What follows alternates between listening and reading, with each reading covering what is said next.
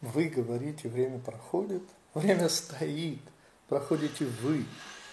Собственно, вот эта еврейская концепция времени, вполне, кстати, соглашающаяся с физикой, означает, что вот все комнаты года заключены в анфиладу, заключены в круг, что, кстати, соответствует слову «год» на иврите. Слово «шана» означает повторение.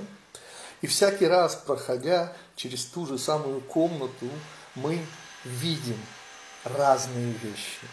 Изменения происходят внутри человека. Морщины – вещь понятная и, в общем-то, малозначимая. А вот внутри нас и происходит то самое главное, что и позволяет нам становиться, даст Бог, более внимательными, более взрослыми.